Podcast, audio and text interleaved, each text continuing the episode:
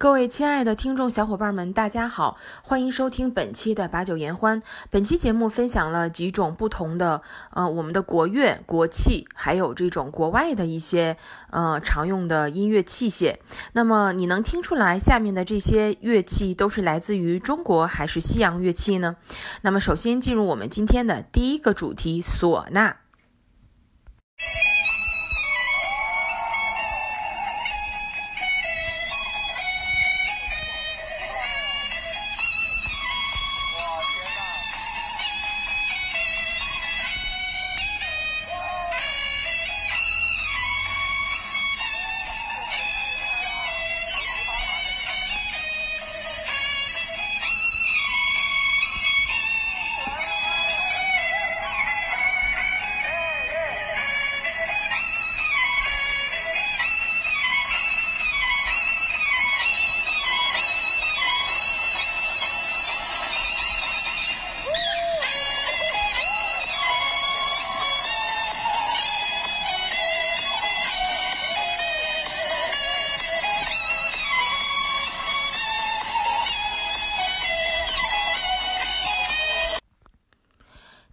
听了这首唢呐，你是不是也有一种全身热血沸腾的感觉？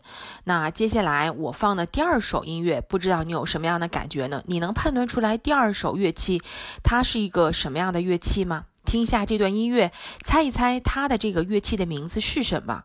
让我们一起走进第二种乐器的声音。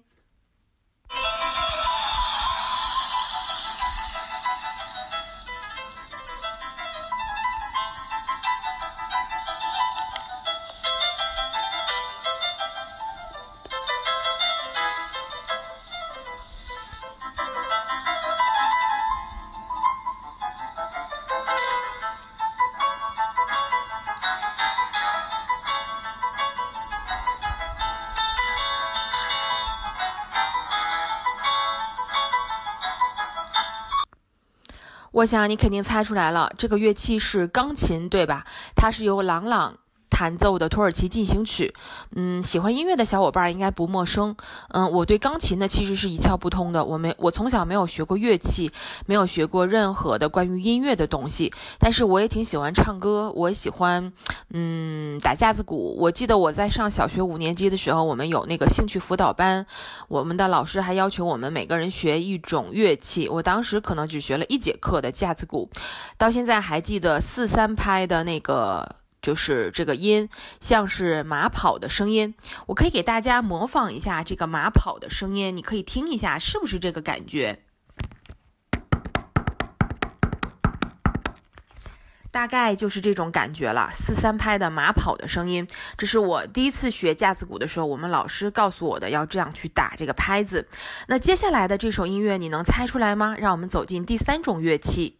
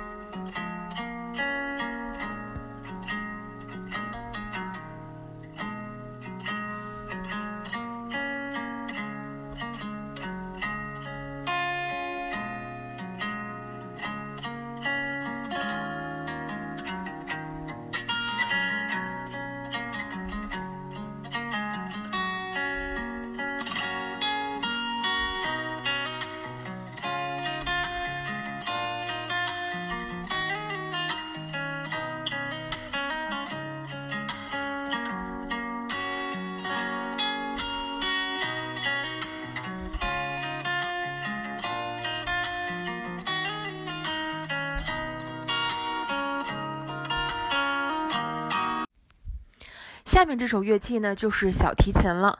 那不知道你有没有欣赏过小提琴和学习过小提琴呢？我觉得小提琴呢，它是所有的西洋乐器和我们中国的乐器里面当之无愧的乐器之王，很优雅。嗯，很美丽，很动听。我觉得它的旋律呢，可以跟钢琴相媲美。我觉得小提琴对我来说有着特别的意义，因为我第一次认识到这个乐曲啊，第一次感受到音乐的魅力，就是来自我们学校的一位会拉小提琴的女孩。当时是小学二年级的时候，我记得我们学校有这个。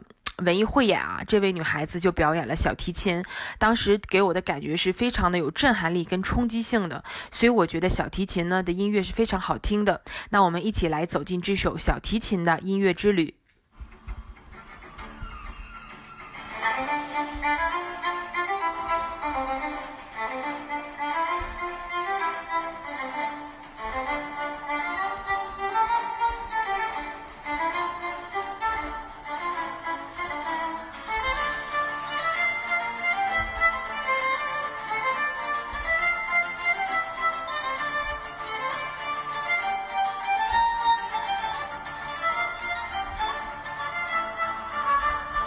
电吉他你有没有了解过？电吉他，我想大家应该都不陌生吧。现在我们放的这首音乐呢，就是电吉他的音乐。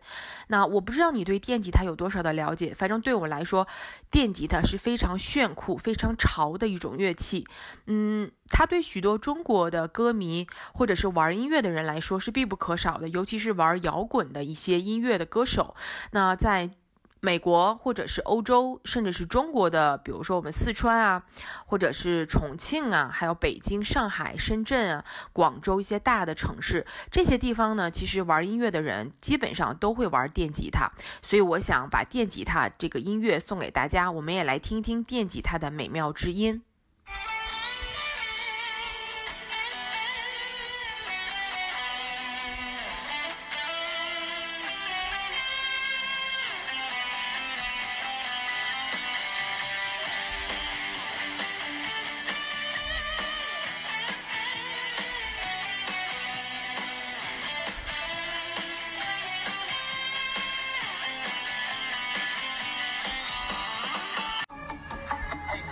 下面我放的这段音频呢，其实是有非洲鼓，也有架子鼓，它结合了两首不同的歌曲，体现了两种不同的架子鼓的风格。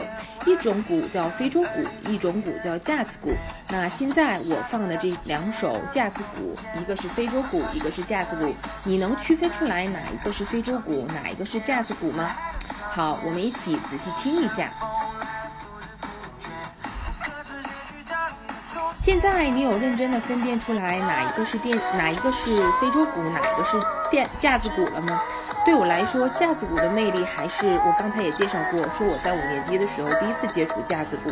其实我很喜欢的是非洲鼓，架子鼓也很喜欢，但是最喜欢的还是非洲鼓。我了解到架子鼓还是在某一个网络平台看到许多架子呃非洲鼓的这个视频啊，我说的是非洲鼓啊，那。对我也是产生了非常大的吸引力。那今天呢，把这个送给大家，也希望你们能喜欢。下面呢，这首乐器呢，它是我们中国的一个国乐的乐器，叫做木琴。那你听着它的旋律，我觉得其实还是非常好听的。现在您听的叫做巴林马林巴木琴专业曲分享，它来自于一位专业的学音乐的学生，叫乔峰。那么。这首音乐呢，嗯，我从来没有听过，也没有听过用木琴来弹奏和演绎的。那我觉得呢，木琴对我来说还是非常神秘的。我只是在我教的学生当中的英文课本当中接触过木琴这个单词叫 xylophone，但其实我从来没有见过真正的表演木琴的一些专业的表演家。那。今天分享出来呢，也是想跟大家一起欣赏一下这首乐器。不知道你对木琴有怎样的了解？我们一起走进下面的这首音乐分享——木琴。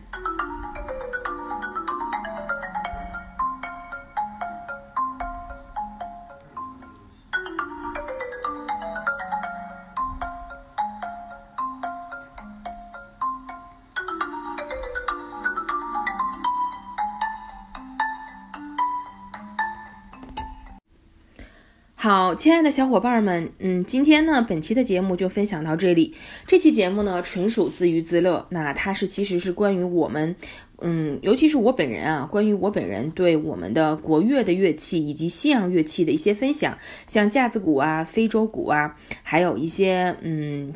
电钢琴啊，还有这个电吉他呀，等等等等，小提琴等等，都是我非常喜欢的一些乐器。平时在一些网络平台也会看到一些玩音乐的音乐人去演绎这些东西，也觉得非常的有意思。所以今天特意分享给大家，希望小伙伴们能喜欢。好的，那我们这期节目就到这里了，把酒言欢，记得收听和关注哦。我们下期再见，谢谢您的收听，拜拜。